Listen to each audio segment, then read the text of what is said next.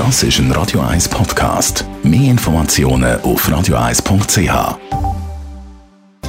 Netto, das Radio 1 Wirtschaftsmagazin für Konsumentinnen und Konsumenten, wird Ihnen präsentiert von Tracker.ch, der weltweit führende Anbieter für mobile Ortungslösungen. Mit dem Jan von Doppel. Der iPhone-Hersteller Apple verliert seinen Chefdesigner.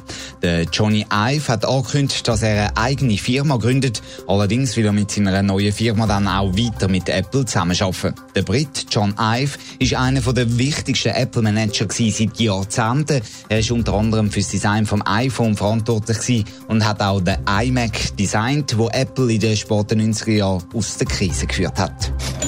Der Sportartikelhersteller Nike hat weniger Gewinn gemacht. Im letzten Quartal hat Nike noch knapp 1 Milliarde verdient, 13 Prozent weniger als in der Vorjahresperiode. Grund sind höhere Marketingausgaben, die Kosten sind um 10 Prozent gestiegen.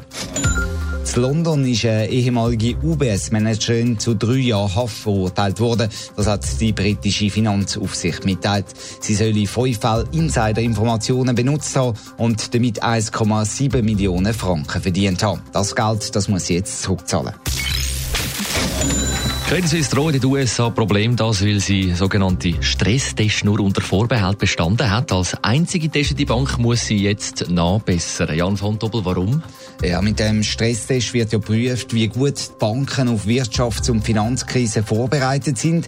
Und da haben jetzt die US-Behörden gesagt, bei der CS gäbe es Handlungsbedarf. Die Finanzdecke von der CS-Ablegerin in den USA sei zu wenig groß oder zu wenig dick. Das, nachdem sie beim Test im letzten Jahr noch keine Beanstandungen gesehen hat. Jetzt ist das also anders. Was bedeutet das jetzt für Credit Suisse in den USA? Sind das größere Probleme? Nein, eigentlich nicht. So bewerten das wenigstens die Analysten.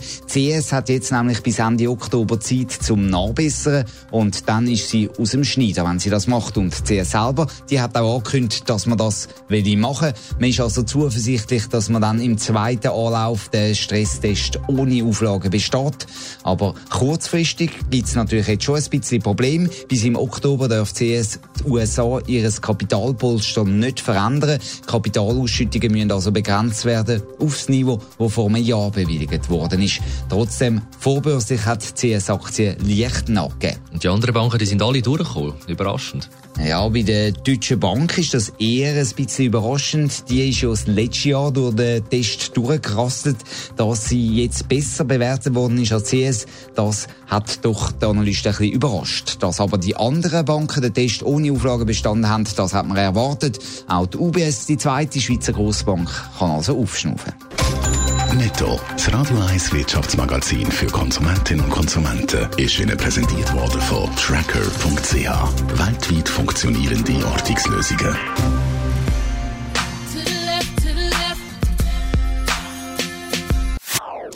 Das ist ein Radio 1 Podcast. Mehr Informationen auf radio1.ch.